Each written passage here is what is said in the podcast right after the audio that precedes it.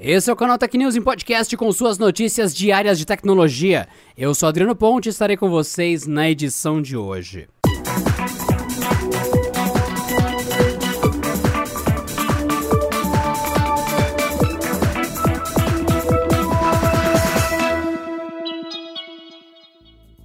Na última quarta-feira surgiram notícias de que os celulares da Xiaomi, com a versão chinesa da MIUI instalada de fábrica, não permitiriam mais o uso de aplicativos e serviços do Google.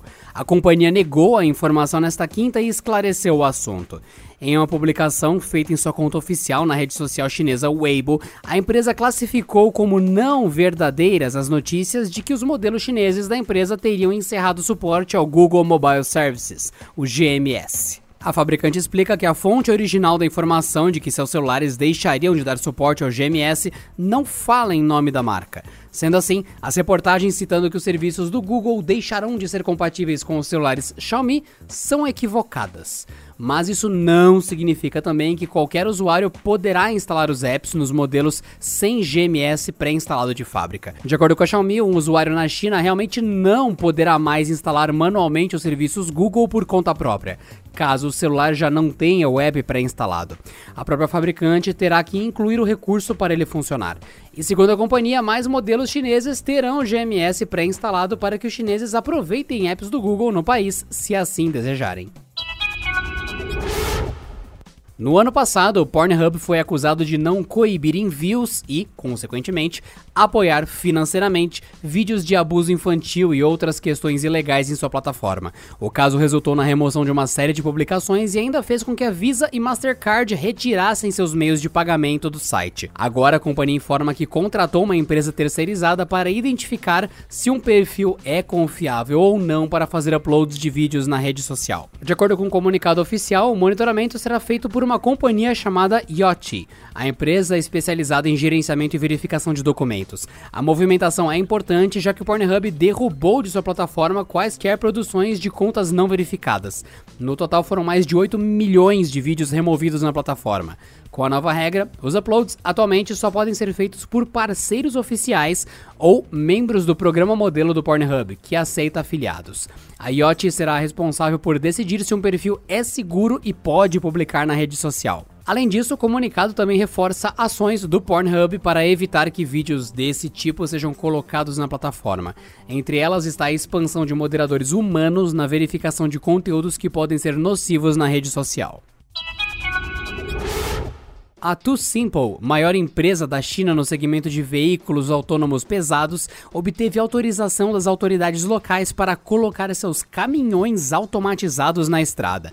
De acordo com a companhia, serão 5 mil veículos do gênero operando em rotas específicas no país asiático. Os testes aconteceram em um trajeto que ia de Pequim até o porto de Yangshan e sempre tinham ao menos um motorista dentro do veículo para eventuais emergências. Nenhum acidente grave foi registrado nos mais de 45 mil quilômetros de viagens, o que acelerou o processo para autorização do uso dos veículos. O transporte inicialmente é apenas de contêineres de fábricas locais, algo que deve ser modificado com o passar dos meses. Agora, com tudo pronto, esses caminhões vão circular sem a presença de qualquer ser humano e farão paradas apenas para reabastecimento, algo que pode ajudar no escoamento da produção de diversos insumos na China. De acordo com a lei, um motorista só pode dirigir um caminhão por no máximo 8 horas seguidas. Depois disso, ele precisa trocar com outro profissional. A Too Simple estima obter lucro líquido de 300 milhões de dólares no ano apenas com a receita paga por transportadoras que desejam seus serviços.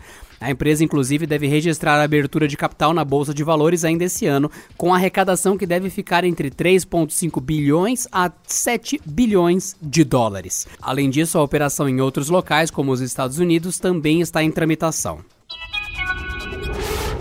O mercado de celulares deve ganhar fôlego em 2021 graças à democratização do 5G é o que aponta um relatório da consultoria Gartner. De acordo com as informações, as vendas de smartphones neste ano serão 11,4% maiores que 2020, sendo que 35% do total de unidades vendidas serão de modelos 5G.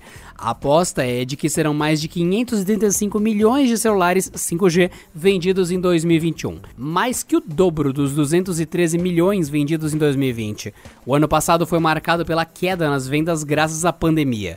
A consultoria ressalta que a disponibilidade de mais smartphones 5G de baixo custo, na faixa dos 200 dólares, será um dos principais fatores impulsionadores para o resultado positivo.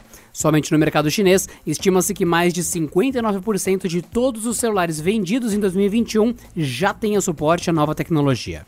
Em termos gerais, espera-se um total de 1,53 bilhão de unidades vendidas em 2021. Apesar do aumento, as vendas ainda ficariam um pouco abaixo do alcançado em 2019, quando foram vendidos 1,54 bilhão de celulares. Os mercados asiático, europeu e latino-americano devem representar as maiores altas ano a ano, como prevê a consultoria.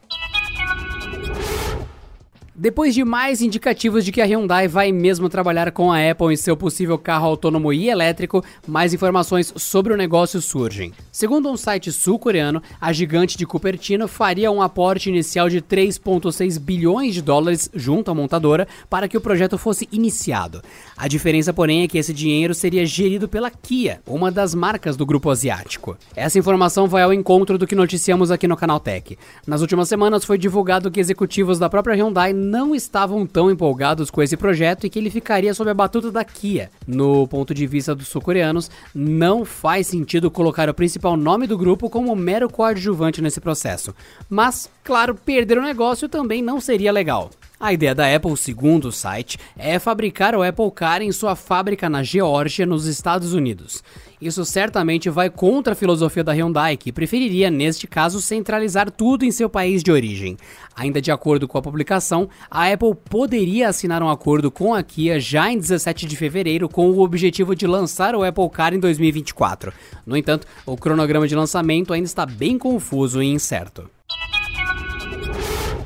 E aproveitamos esse podcast para dar uma notícia extraordinária que já começou a votação para a quarta edição do Prêmio Canaltech, que elegerá os melhores da tecnologia em 2020. Sua participação é fundamental para premiarmos aquelas marcas, produtos e serviços que mais se destacaram no ano passado, e os ganhadores sendo escolhidos de duas formas: pelo júri técnico, composto por 43 especialistas e jornalistas de tecnologia de todo o Brasil, e pelo júri popular, ou seja, você tudo para tornar o prêmio mais abrangente possível. A votação vai até o dia 28 de fevereiro, então corre para o prêmio.canaltech.com.br e clique em votar agora. Quem participar pode ganhar ainda um Xbox Series X ou um PlayStation 5. prêmio.canaltech.com.br, vai lá, vota e boa sorte. E essa edição do Canal Tech News Podcast fica por aqui. Nos vemos amanhã com mais notícias de tecnologia. Este episódio contou com o roteiro de Rui Maciel e edição de Vicenzo Varim.